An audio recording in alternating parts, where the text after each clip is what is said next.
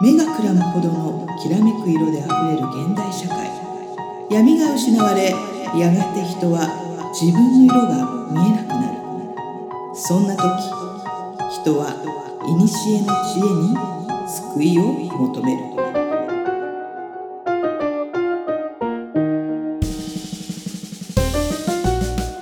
このポッドキャストは2万年生きてる魔女で占い師の真帆さんと自由人で何でも屋の上ちゃんが魔術、占い、オカルト、人生哲学などの話題を中心にゆったり話すポッドキャストです。皆さんこんばんは今宵はどんなお話をいたしましょうか？はい。さあさ始まりました魔女亀ですあ、はーい。今日は何をお話ししようかな？今日はタイトルにある通り、うんうん。サイコパスと情弱ビジネスっていうタイトルで、切り込んできましたよ、はい、ありますが、上ちゃんがたまにやってくる切り込み隊長です。まあちょっとね、昨今のね、うん。なんか昨今というかまあ、まあ、SNS でよく見るんですけどね。はい。情弱ビジネスってなんだろうっていう。何ですか？情弱ビジネスって、うん。えっ、と、いわゆる情報弱者はい。という呼ばれる、うん。えっ、と、まあちょっと判断がなかなか自分でつけられずに、うん。食い物にされちゃううん。人たちを情弱ってみんな呼ぶんですね。はい。で、その人たちを食い物にしてるビジネスうん。がちょっと多いな。うーん。はい。で、あの、もちろん、あの、情弱ビジネスって、えっ、と、いわゆるその情報が弱い人を対象にしてるってことは、うんえっと、ほとんどのうん。学校もそうなんですよ。うん。学校、小学校とか中学校とかも情弱ビジネスに入るんですよね。うんうん。ただ言い方が悪く聞こえちゃうんだけど、情報が、じょえっと、情報に弱い人たち、うん。要はまだ学べてない人たちに対するうん。ものなんで、普通のスクールとかいいスクールもあります。はい。たくさんあるんですが、うん。要は私の定義うん。をうんちょっと先に伝えておくと、はい。幸せになった人の総数よりも被害を被って、ふうん。不幸になった人の総数が多いと、うん。まあそれを比べた時に、不幸な人が多いと、それは情弱にビジネスの悪い方だと思ってるんですよね。で、それをやってる人が多いな。うん。うん。で、ちょっと最近、あの、関わってる人から、まうん。あ、その人はまさに情弱ビジネスうんとサイコパスにやられた人の話を聞きまして、その人はね、あのまあ、もともと、まあ、ちゃんとした公務員で働いてたんですけど、うんうん。まあ、ちょっと仕事をちょっと辞めて、うん。えっ、と、動画スクールに入ったんですよ。はい。あなんかもうきなくなき な臭くなってきた。はい。まあ、いわゆる動画スクールで、うんうん。そこはビジネススクールも併用してる動画スクールに入って、はい。で、まあ、そこで、あのまあ、切磋琢磨してうん。やったんですけど、うん。まあ、動画のスキルは、まあ、そこまでつかずに、うん。まあ、ビジネスとしてやりたいっていうことで、割と運営に入っていった人なんですよ、はい。その人はね。で、その人は、えっ、と、まあ、いわゆるトップの人がすごいサイコパス的な人で、うん。えっ、と、まあ、まあ、サイコパスってちょっと言い方悪く聞こえるかもしれないけど、物事を動かす人なんですよね。はい。ものすごく、すごい勢いとエネルギーで物事を動かせるんで、うん一見すごい人に見えるんですよ。うんで、そういう感じで、ちょっと信者みたいな感じで、うんえーそういうビジネスが行われてて、まあ動画と、えっ、と、マーケティングのビジネススクールをやってたんですよね。で、そこで運営に入っていって、で、そのトップの人はカンボジアに住んでるんですよ。ほうカンボジア日本人なんですけどね。うんうんカンボジアに住んでるから、うんちょっと運営に入るんだったらカンボジアに来いと。ほうはい。はいで、動画その、その人と、あとうんもう一人動画をやる人と、うんもう一人はマーケティングを学びたい人。うん三人でカンボジアに行ったんですね。うんで、その人たちが、えっ、と、まず向こうで家を探さなきゃいけないじゃないですか。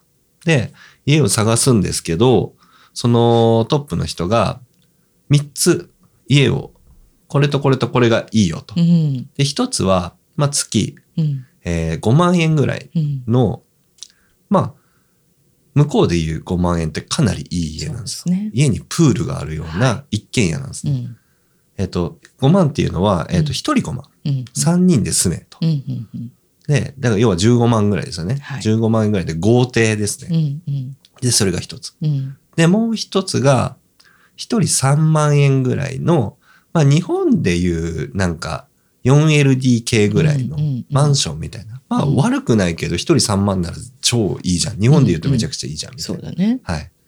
で、えっ、と、もう一つが、えっ、と、8万円で、うん。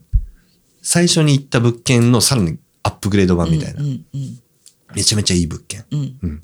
その3つがあるけど、どこがいいと。うんで、そのスカンボジアに行った3人は、まあお金がないんですよ。うんお金がないんですね。うんで、まあその運営として働くんだけど、動画1本作るのに5000円くれるんですよ。うんうんうんうん。はい。うん。それしか収入源がない状態でカンボジアに行くから、うん。それで家賃を払わないといけないから、ね。じゃあ3万円のところでお願いしますって言ったけど、そのトップは、お前らそんなんで、お前らうん。何になりたいんだ？はは？うんお前らは稼ぎたいんだろう。ん。すごい人になりたいんだろう。ん。そんな人が3万円じゃ向上心なさすぎだろう。ん。選択肢出したのに。うん。で、もうそういう感じで来るから、うん。じゃあ8万円のところで。まあ言うよね。言いますよね。うん。で、豪邸に住むわけなんです。うん。でも、5000円なんですよ、1本作るの。うん。でも、1本作るのに、やっぱ2、3日かかるわけじゃそないですか。ねで、作れてもやっぱ10本作れるか作れるか。そうだねしたら5万円ぐらいしか月入んないんですよ。うん8万払えないんですよ。どんどん赤字になりつつもカンボジアで1年間過ごしたらしいんですよああ偉いねうんでもトップはもう、やっぱなんか、もう、うんもともとなんかそういう、自分は頑張ってきた、うんそのクリエイターとして頑張ってきた人っうんて言ってるから、自分はそれでやってきたんだ。うんだからお前らもそれで修行しろ、みたいな感じでやってきたんですね。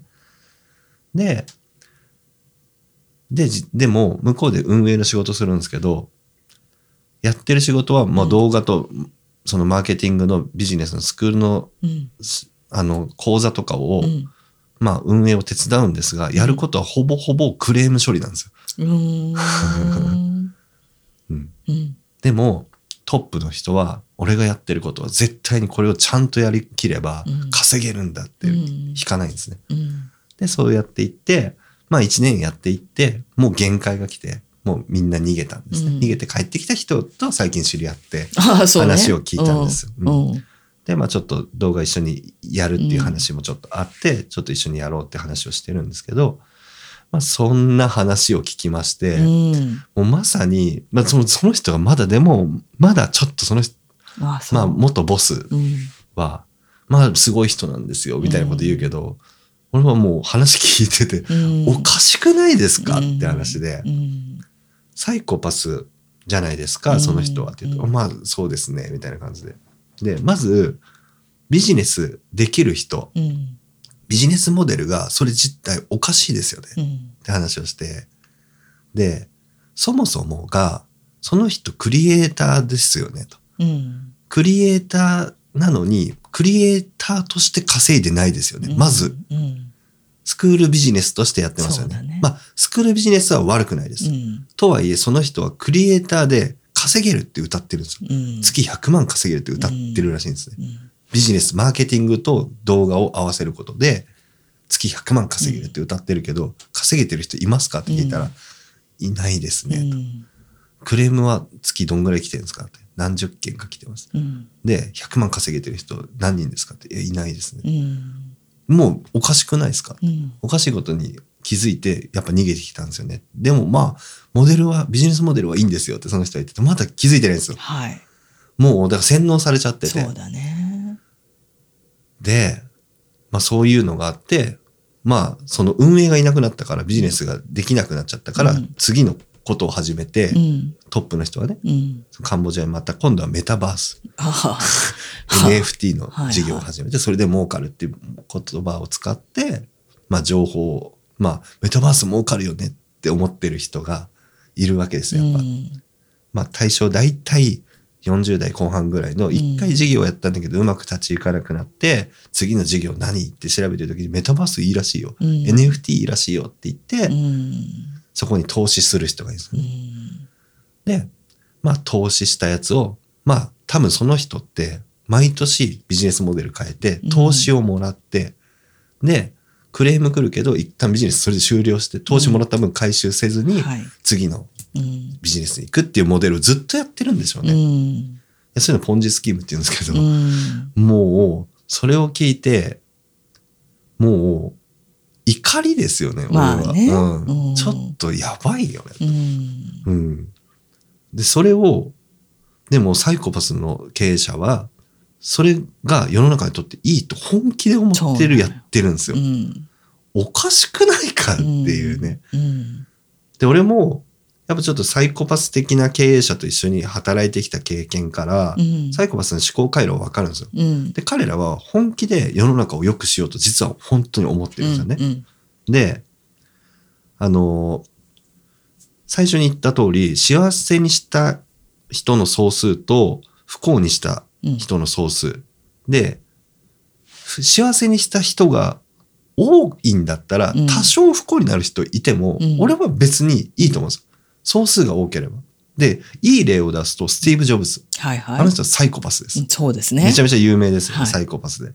で、自分の周りの人、うん。家族も含め、うん。従業員も近しい人たちみんな不幸にしてるんですよ、実は。うんだけど、多分世界、誰よりも世界中の人を幸せにしてて、確か iPhone みんな持ってますよねそ、の通り Apple 製品。に。うんだから、幸せにした総数は多いんですよ。うん。だから、ビジネスモデルとしても合ってるし、結果的に多少いろんなものを犠牲にしてるとはいえ、幸せにしてる総数多いから、それは世界を動かしてるから、うん、必要だと思うんですよね。うん。そうじゃない、それができてない人が、人をめちゃめちゃ不幸にしてるなと思ってて、うん情弱ビジネスによって。うんうん本当に、なんか、あの、目覚めてほしい、俺は。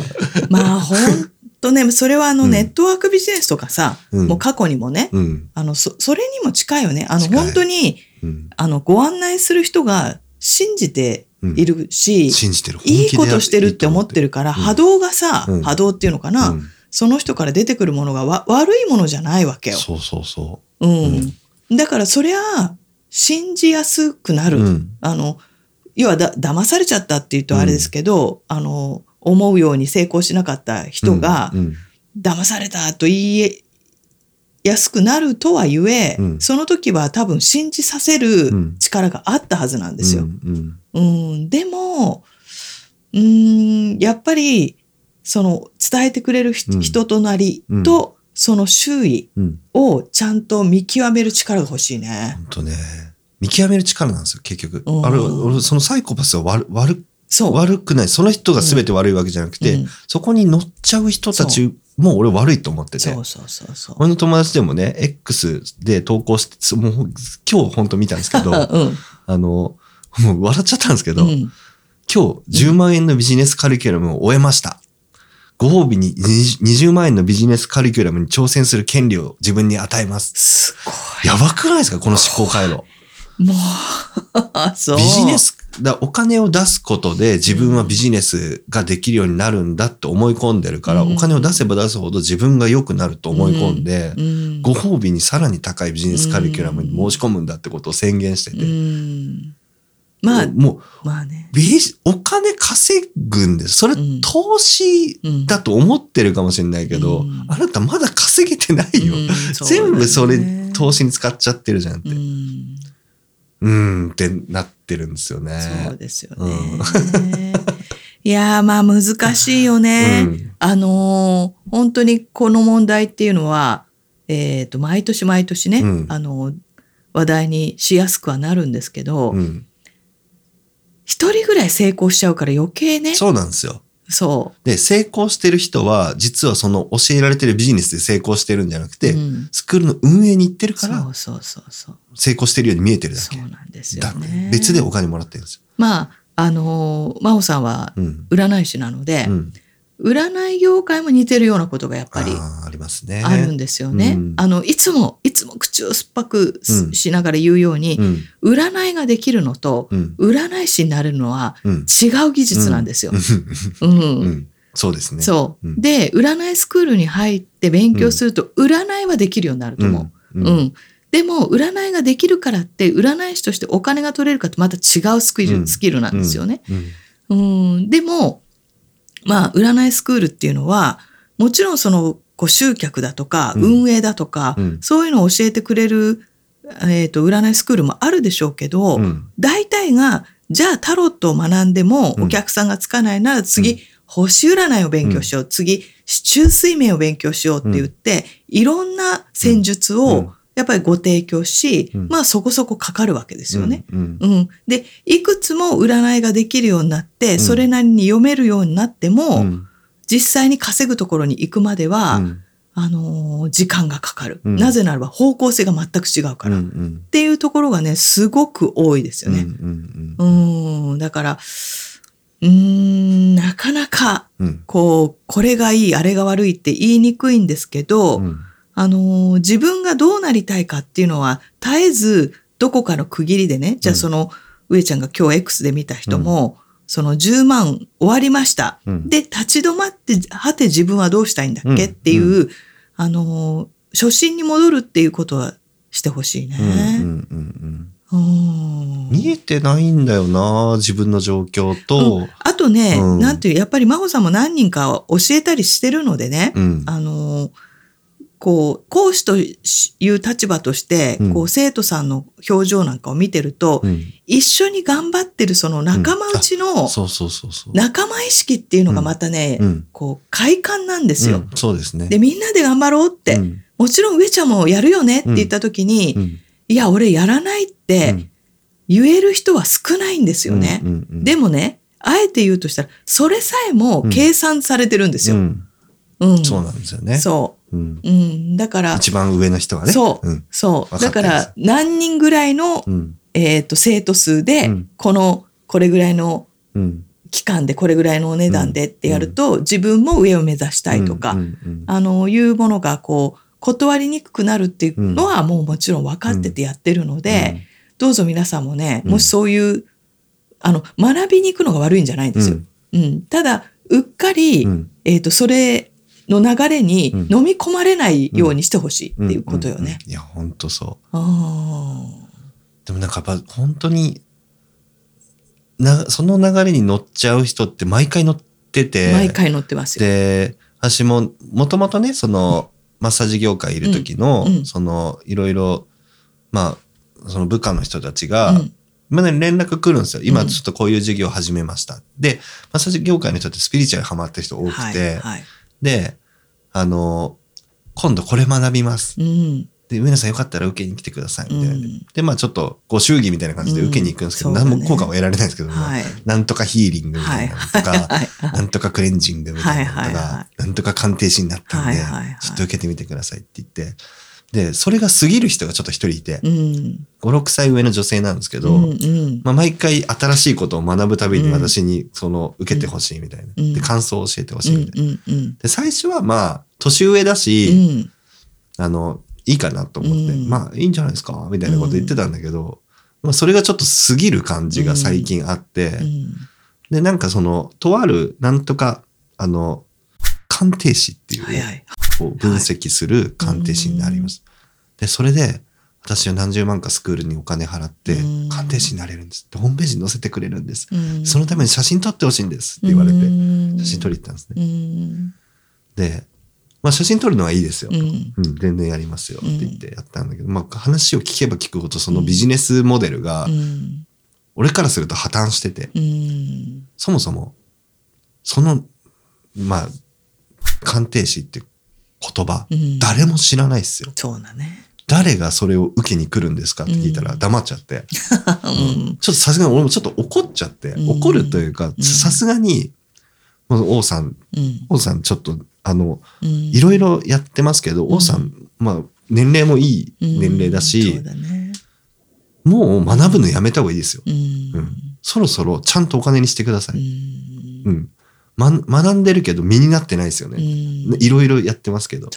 で、さらに今回のこれに関しては、誰も検索しないし、うん誰も知らないです。うん、で、多分このモデルってこうこうこうですよねって話してうん全部そういうモデルなんです。はい。要は、お金を取って、ホームページに載せてう、ん集客私たちがします。うんで、そこから集客されたやつの何パーセント引きます。要は二重で取るんですよ。うん。要は、スクール生からお金を取って、うんさらにそこからの集客のパーセンテージを取るっていうモデルで、そもそも来ないし、乗るは乗るけど多分誰も来ないですよって予言したら、うん。うん。まさに誰も来ないってうん後から連絡来て、はい。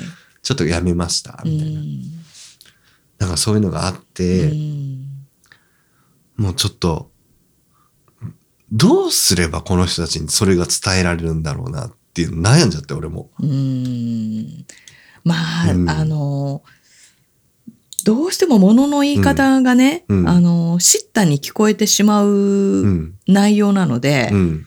とっても言葉を選ぶんですけどうも、ん。お金をもらうってそんな簡単なことじゃないですよ。うん。うんでしいつも言うように資格って言っても、うん国家資格でない限うり、ん。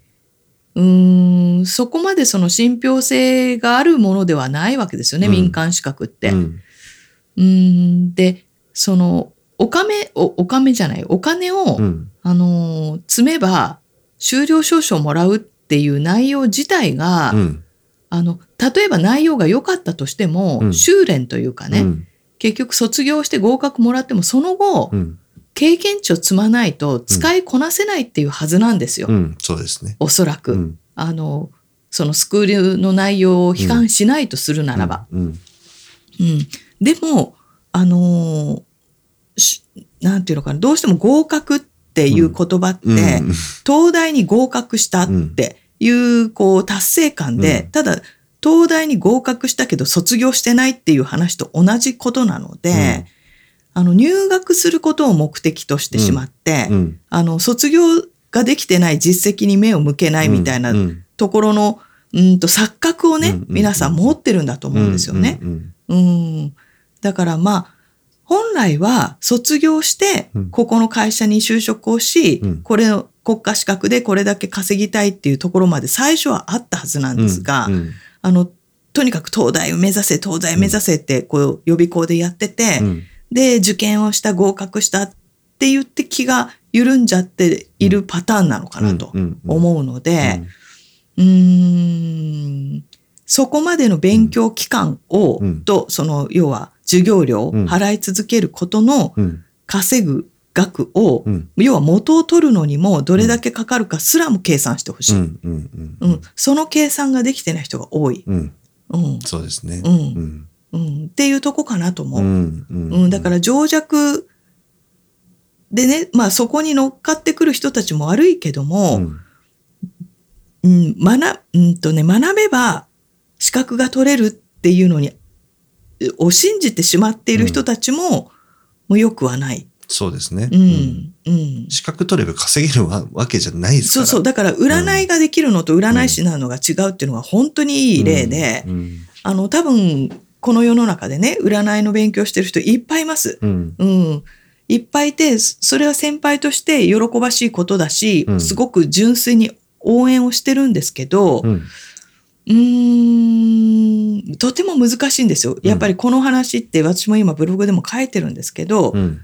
あの先輩ずらしてね、うんやる気をななくすようなことは言いたくはない。うん。けど、そんな数年でできることではないうんという経験値が私にはある。うん。うん。っていうのを考えると、ううんーんと、全力で応援はするけどうも、ん。うーんと、結局は自分が、うん。えっ、と、実践を出て、うん。えーわかりやすくというと、自分で鑑定をお客様にして、うん。お金をもらって、うん。その中の責任が生じるのと、時に嫌な思いをする、うん。時に挫折を味わう、うん。これがあってまた次学ぼうっていうのが出てくる順番なので、うん。学び終わったらすごい占い師になれるって、まあ、勤勉なね、日本人は思いがちなんですけど、うん。やっぱり実践も伴っていかないと、うん体得ができないかなっていうのはあるかな。結局す、すべてのビジネスって多分コツコツなんですよ。そうなんで、近道はね、絶対にないん積みですよ。上げでしかなくて、うん。それをすっ飛ばすのが、その情弱ビジネス、うんそなんですよ。の言い方としてね、プロモーションとしてね。うんだからそれはそれでこう、うん。古代広告とも言わないし、うん絶対に必要な知識だったりするさ、うんその20万のね、受験する権利。うん。うん。でも、今、その20万を払っても、そのうん20万で学ぶことがすぐに使えるかどうかって言ったら、うん案外、ある経験値を伴わないと使えなかったりするので、そね。うん。まあそこのうん。時間差があるかなと思そうですね。う。うん。まあ、あとその、その、まあ、占い師のスキルとビジネススキルっていうのはまた違うから。はい。そのマーケティング、はいいわゆるそのお金がどういうふうに来るのか、誰、えっと、自分の存在を知ってもらって、うん。そこに対してお金を払うっうん。てもいいと感じてもらって、お金を払いに来て、うん。クロージングするっていう、うん。この流れをうん理解できてない人が多すぎるんですよ。そう。そう。うん。あの、やっぱり私の友人知人にもう、ん。すごい天才的な能力があるのに、うん。要はお金の回収が全くできないっていう人がいて、うん。あの、やっぱりそういうのを目について、うんお金儲けにこう、いいこと言って寄ってくる人はいっぱいいるわけですよ。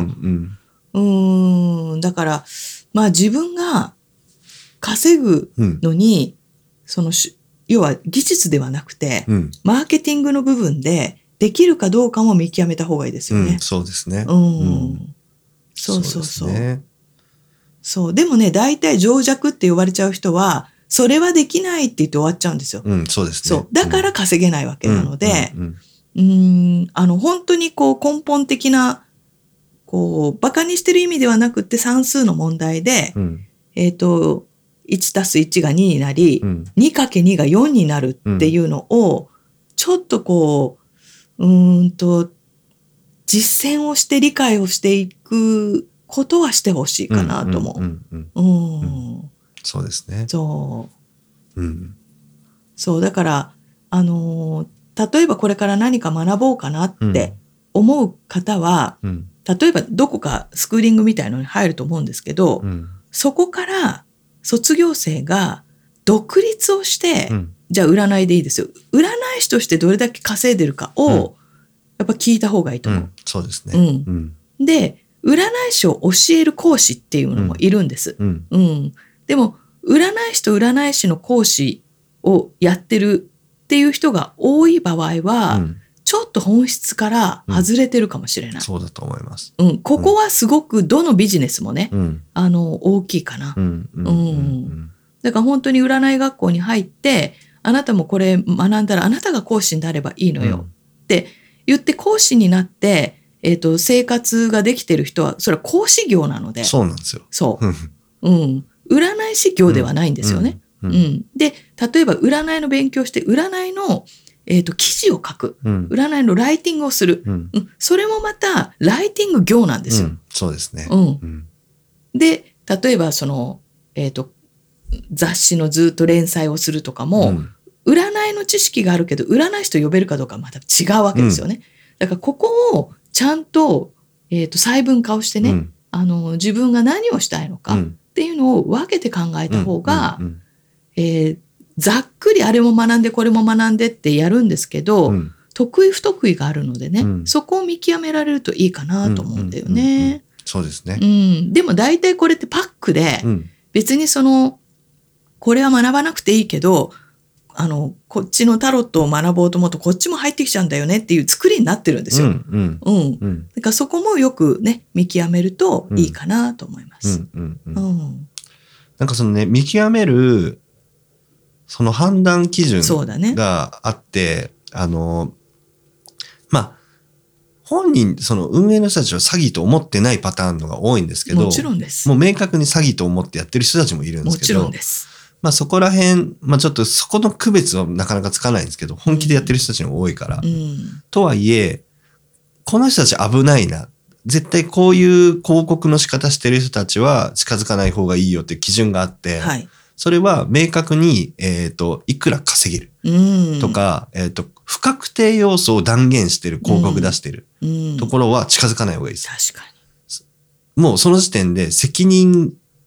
責任取れないはずのことをあの断言しちゃってる時点で、うんもうその人たち能力ないんですよ、ビジネスの能力が。うん。うん。要は、えっ、と、これをすれば確実に月30万稼げます。うん。とか、そういう歌い文句で広告出してるところは、やめた方がいいです。うもん。うその時点でビジネススキルない人たちなんで。ううんん。古代広告になるんですよ。ねてかもう明確にダメなんですよ、古代広告は。そうだね。うん。うん。うん。ダメ。うん。最大表現、日本一とか、そうね。うん、使ってるとこはダメ。うんそんなのひ比較してないでしょ、あなたたちって。そうね。うんあとね、ちょっとぶっこんでいいですか？人のためになるっていうのもダメなんですよ。人のためにう、ん。あなたのその優しさをって、うんもうまず自分が幸せになってって話なんですよ。はいはいはいはい。うん、はいはいはい。例えば占いのね、うん。占いを学んで、うん。この技術を人のために活かしましょうって、うん。聞こえがすごくいいんです。まあ実際に、ンティアじゃないですか。そう、あの 実際に人のためになってるんで、うんあの、なんていうのかな、こっからここまではダメって線引きが引けないんだけども、うーん。それね、趣味だったらありですよ。そうなのうん。あのね、趣味はうん。いいんです。うん。ただ、お金を稼ごうと思ったら、うん。人のためって言うとね、あの、な、なんかちょっとね、うん。こうマジックがかかるのよ。うん。うん。うんで、誰かのために活かしたいな、この能力ってうん。言うとね、そうね、誰かのために自分のこのスキルを活かしたいって言うと、上から目線になるのよ。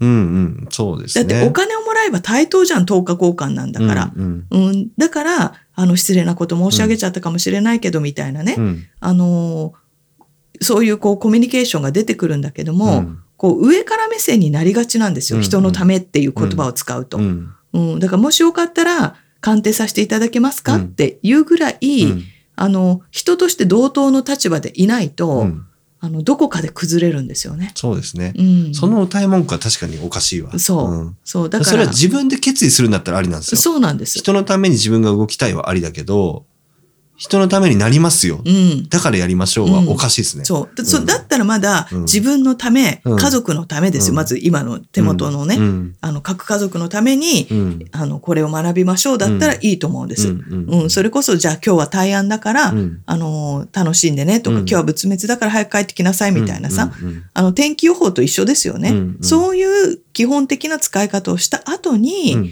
ああ、でも今日はこういうこ毛が出てるから、うんまあ自分の周囲の人にはそれを伝えようっていうところではいいと思うから、うんちょっとそのね、こう、あなたの優しさをくすぐる、うんこう、言い方をしてるところもちょっと要注意かなと思います。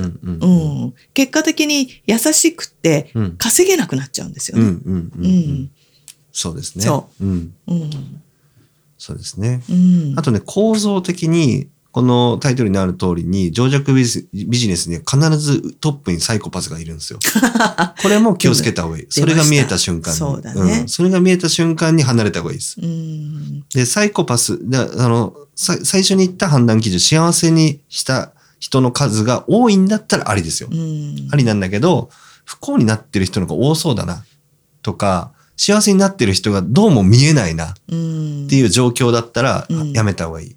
そう。あと、プラスアルファ言うとしたらね、コロコロ言うことが変わる人はダメです。あそれはありますね。うん。あのーある時はこれで行きましょうって言って、まあ、いわゆる下の根も乾かぬうちに、やっぱりこれよりはこっちの方がいいですね、うんとかって言うと、あの、再三言うように、本人はそう思ってるんですよ。うん。うん。そう、本気でね。そう。だからこっちでやろうって言うと、うん思わずそのエネルギーに負けて乗っちゃうんだけども、うんいや、一週間前はこういうふうに言ってたのに、今回はこういうふうになるってなると、あまあ、もちろん人ってね、保証はないんだけども、うーんとふ、振り回されちゃううん。ところがあるとね、えっ、と、自分軸じゃなくなっちゃうんですよ。うん振り回されちゃうっていう表現自体が。うん。うん、だから自分軸であくまでも、えっ、と、決められる関係性の方がいいかなと思そうですね。サイコパスの特徴がいくつかあるうちの一つなんですよ、それ。う。はい。そのね、その、全然自分がアップデートする。その人、サイコパスってアップデートって言葉を使うんですよ。そういう変わるってこと、どんどんアップデートしてるからいいんだようんっていう納得をするんですよ、自分で。うん。だけど、それは本人だけが関わることだったらいいんですけど、周りに関わる人たちうんもアップデートを無理やりさせるっていうのは、それは責任が伴うんですよ。その責任を負わないサイコパスはダメ。そう。ほんとそう。うん。うん。ほんとそう。もうね、多分私とか上ちゃんの頭の中には、うんあの、それぞれいろんな人がもう思い浮かんでると思うんですけど、うんそう、それでこう悪びれないんでね。うん。うん。で本気でいいと思ってるから。そう。で、こっちもそれを突っ込むと、うんあの、ああ、その時はそう思ってたの申し訳ないって、まあ、うんさらっとドライに言うんですよ。うん。うん。で、まあ、ドライに言われちゃうと、こっちもそれ以上突っ込めなくなっちゃうんですが、うん。うんそれすらもサイコパスの特徴なので、そうですね。うん気をつけてください。搾取されるんで。そうそうそうそう。ね。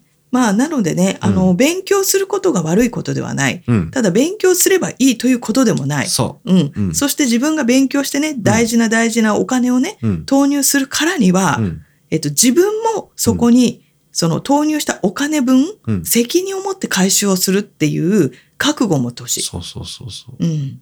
勉強代って、うんまあ前向きに言う人もいるんですが、うん勉強代の割にはちょっと高くねっていう額を皆さん、うん。あの、出してますのでね。本当ね。うんなんか本当、心が痛くなるんですよ。いや、心が痛くなりますよ。なんでそこにお金払っちゃうかな、みたいな。あのうんあのね、まあ私は占い師なので、うんちょっと占い業界的に言っちゃうと占い業界の悪口になっちゃうんですけども、うん。例えば神社に行きますと。うん。そうするとすっごい綺麗な女の子人二人が、うん。すんごい気持ち悪い、例えば男の人、うん。もう女の人でもいいですよ。うん。うわっていう人のうん。後ろを歩ってね、説明を受けてたりするわけ。もう明らかに、うん。まあ、どこぞのヒーラーなんだろうと。そうでしょうね。それに選ばれした、うん。あの、女の子二人が目をキラッキラさせながら、その説明を聞いてるんだけど、もう真帆さんは言いたい。うん。あなたたち、お気を確かにと。しっかりしてと。うん。あなたたち、そんなに綺麗なんだから、うんこんなに汚い人の言うことを 聞く必要はないだろうと。うん。うん、それと同じですよ。うんうん。例えば、皆さん聞いてるね、リスナーの皆さんに、こうした方がいいよ、ああした方がいいよって言ってくれる。まあ、真帆さんも自分で言って、自分の耳が痛くなるんですけど、あの、そういうふうに言ってくれる人がいるとしたら、うんその人があなたにとって幸せそうに見えますかって話なんですよ。うんうんうん。で、幸せってじゃあ何？って。うん。うん。あのーなんていうのかな。幸せの定義って人それぞれなんだけども、あの、その人が充実してたら、充実してるなっていうのは誰でもわかると思うんですよ。うん。うん。充実してるふりじゃダメなんですよ。うん。要はそれって中から溢れ出すうん輝きみたいなものなので、うん。それを感じる人の言葉は私、ある意味信じていいと思うんです。うん。でも、それが、でもサイコパスだとうん、本人がそう思ってるからキラキラしてるんですよ。うん。でもそこにね、よーく見て皆さん、うん。格好がおかしかったり、うん。言うことがおかしかったり、うん。一番その人のそばにいる人が不幸そうな顔してたら、うん。ちょっと気をつけた気を方がいい。つけた方がいい。もう本当そこなんですよ。うん。うん。ね、だから、あの、絶対に皆さんもうん見ればわかるはず。うん。うん。鵜呑みにしないで。う。うんん。ちゃんとそういう観察眼を、そうですね。あの。鍛えてうん。生き延びていってほしいなと思いまそうす。です。うんうんもうね、科学的視点を持ってほしい。そう疑うところから始めてほしい。まずは疑ってみるのも大事ですよ。そう。もちろんもちろんあの、純粋に信じてやるっていうのも大事。大事やってください。うんはいでもやってうまくいかなかった時に、うん自分がやらなくてできないのか、うんやってるけどできないのかっていう判断をちゃんと持ってほしい。うんうんで、やってるのにできない場合は、合わないかもしれないし、うんそもそもそのやり方で儲けられないのかもしれない。そうそうそう。そううん。そう。そうなの。そこなのどこでお金が発生してるかよく見てくださそい。うそうそう。よく見てください。そそのビジネスは、そのビジネスが歌ってるこれで儲けますよっていうもので儲けてないですから、うんほとんどが。う。うん。情弱ビジネスって。うん。要は、これで稼げます。投資セミナーですって言うけど、うんその人たちは投資で儲けてるんじゃないんです。あなたたちがその。投資ビジネスだって言って投資するお金で、ああの人たちは儲けてるんで。その通り。どこでお金が動いてるかをよく見てください。本当にね。うんそう、だから占い師のべ勉強会も、うん。占い師として一個人として、うん。普通に一般のね、相談者の方から、えー鑑定をしてうん。稼げてるのか、うん。そのこう中でね、うん。要は仲間の中で、うん。えー鑑定し合ってうん。稼いでるのかはまた違いますからね。うん。そこをちゃんと見極めて、うん。自分はどうなりたいのかを、うん。あのーやっぱり見直していただくとうん。いいかなと思います。そうですうね。んマジで不幸になる人いなくなってほしい。こういうので。もう嫌だう。ん超ね嫌だ。そう。まあ大事、ね、皆さんが一生懸命稼いで大事に大事に貯めたお金ですからね。うんあの、正しく使ってほしいなと思うし、もちろんお金を使うことで、10万かけたから勉強しようっていうね、まあうんダイエットと一緒ですよね。